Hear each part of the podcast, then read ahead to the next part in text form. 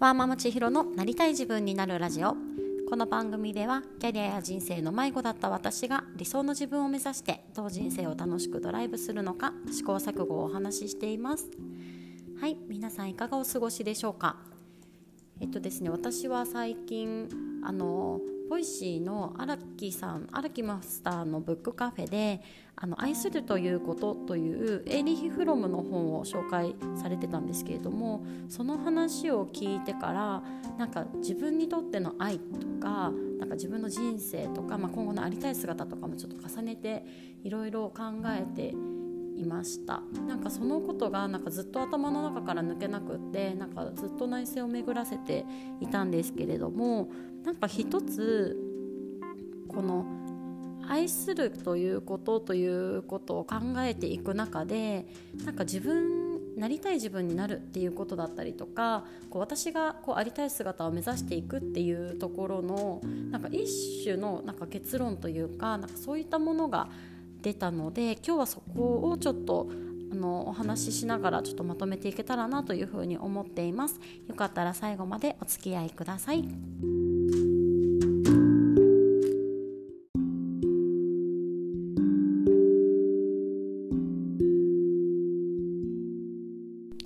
まずこれあのどういう話だったかなんですけれどもあのエーリヒ・フロムという方の「愛するということ」という本ですね。でその中でこう愛というのは受動的な感情ではなく能動的な行動である。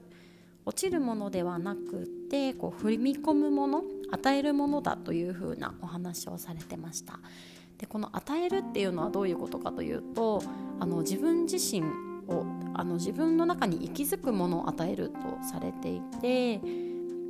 自己犠牲のようなものではなくってこう喜びとか理解知識興味ユーモア悲しみなどのこう自分の中に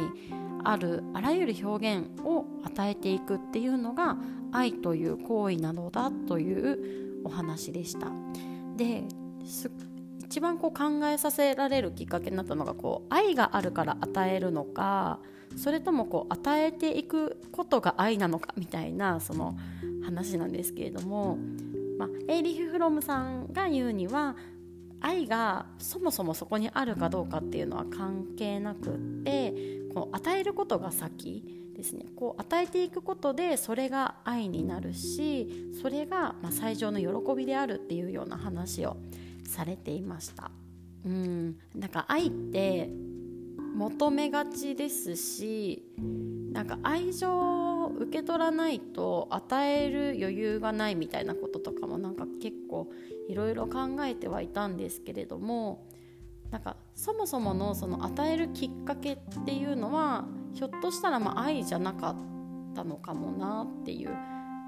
感じもしていてなんか一つ思い至ったのはなんか子育てだったりとか夫婦関係ってなんかそれに近いものがあるなというふうに思っていてあのよく出産した段階でうんと母親と父親でなんか温度差があったりとかあの責任感がちょっと違うみたいなのってよく言われたりしませんか？あの奥さんの方はなんかずっと妊娠しててあのお腹の中にずっと赤ちゃんがいたからなんかすぐ母性的なものがあるけれどもあのパパ男性サイドからすると出産されて初めて出会うみたいな感じに考えられる方が多いのでそれが、まあ、もちろん例外そうじゃない方もたくさんいらっしゃるとは思うんですけれども、まあ、そこから父親になっていくみたいなことってなんかよくツイッターとか見ててもある話ですしうちの夫も、まあ、ずっと愛何て言うんですかね妊娠している時から愛情をかけてくれていたとは思うんですがやっぱりそこには一種の温度差というか違いみたいなものは生まれたなって思うんですよね。まあそれは当たり前だとは思うんですけどやっぱりずっとお腹にいたのと初めて出産して出会うのとでは違うなって思うんですけどだからそれがまさにこう与えることが先に来たっていう例な気もしてて最初お腹に宿った時ってすごく幸せな気持ちでしたしうーんと守っていきたいとか丁寧に育てていきたいとかそこにあったものが愛っていう風に名付けられるとすれば、まあ、愛なのかなとも思うんですがなんかそのそこから先にですよね。なんかうんと、まあ、大切に守っていこうと思ったことだったりとかそのために調べたことしたこと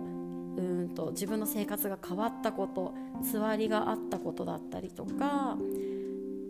うんなんか徐々に体型が変わっていくことだったりとかそのなんか行動とか変化みたいなことの積み重ねがあったからこそなんかどんどん愛が、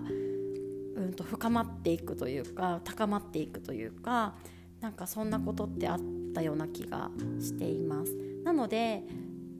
そうする中で、まあ、どんどん愛が育まれていきますし今子育てしながらも、うん、やっぱり、まあ、めちゃめちゃ手がかかりますよね子育てって。でそのなんか手をかけることだったりとかなんか自分の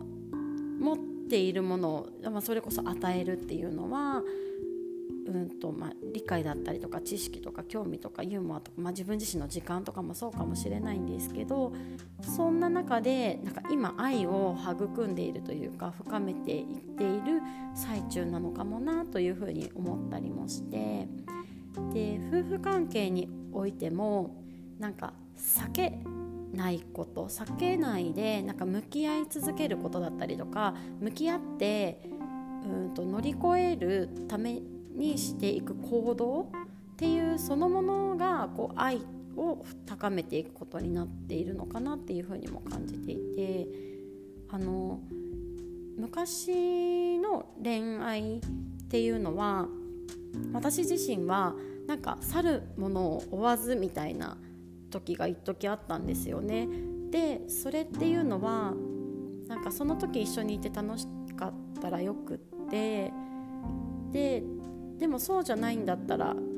いい、うん、もう大丈夫みたいな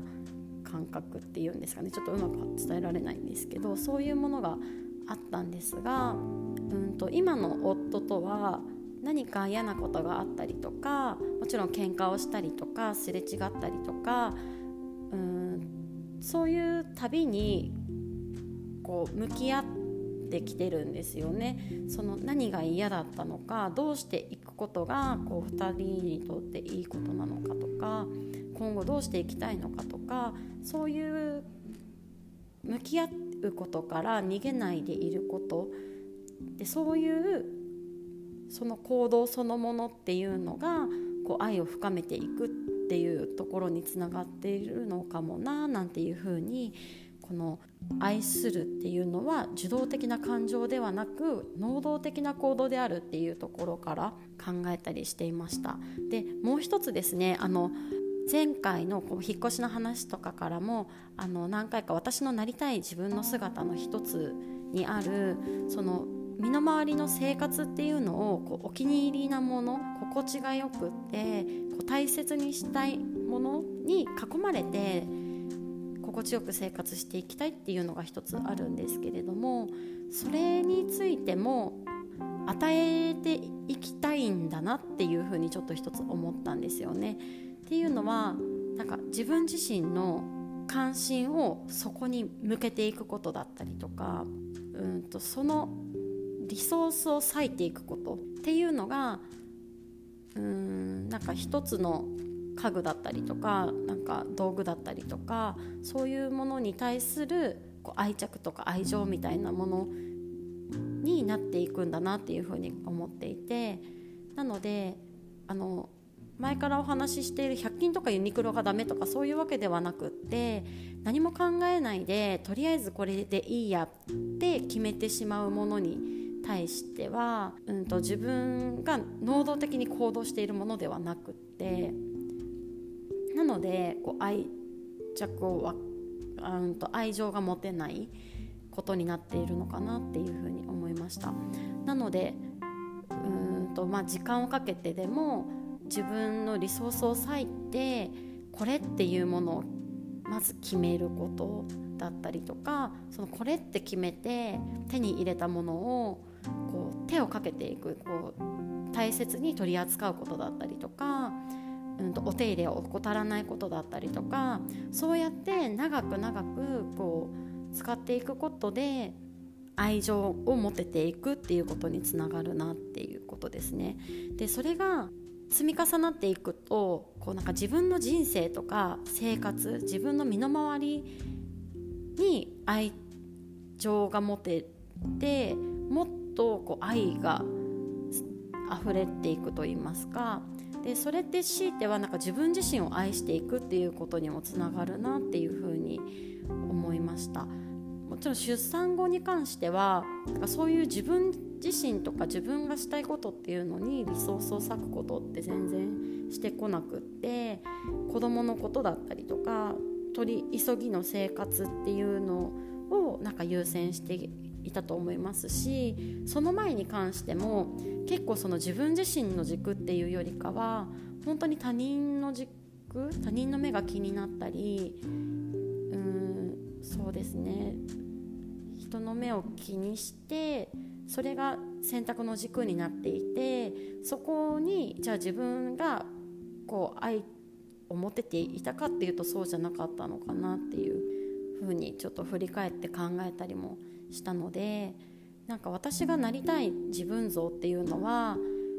最終的にはこう自分の人生とか生活身の回りとか自分自身をこう大切にして愛していきたいっていうことなんだなというふうにちょっと一つ考えが至ったわけです。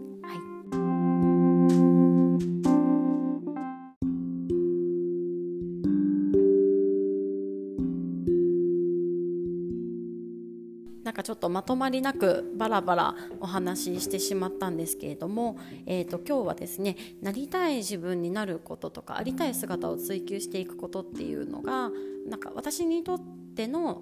ありたい姿っていうのは最終的にこう自分の人生とか生活身の回りを愛すること自分自身をこうもっと愛す愛せれることっていうことなのかなっていうふうにえーと、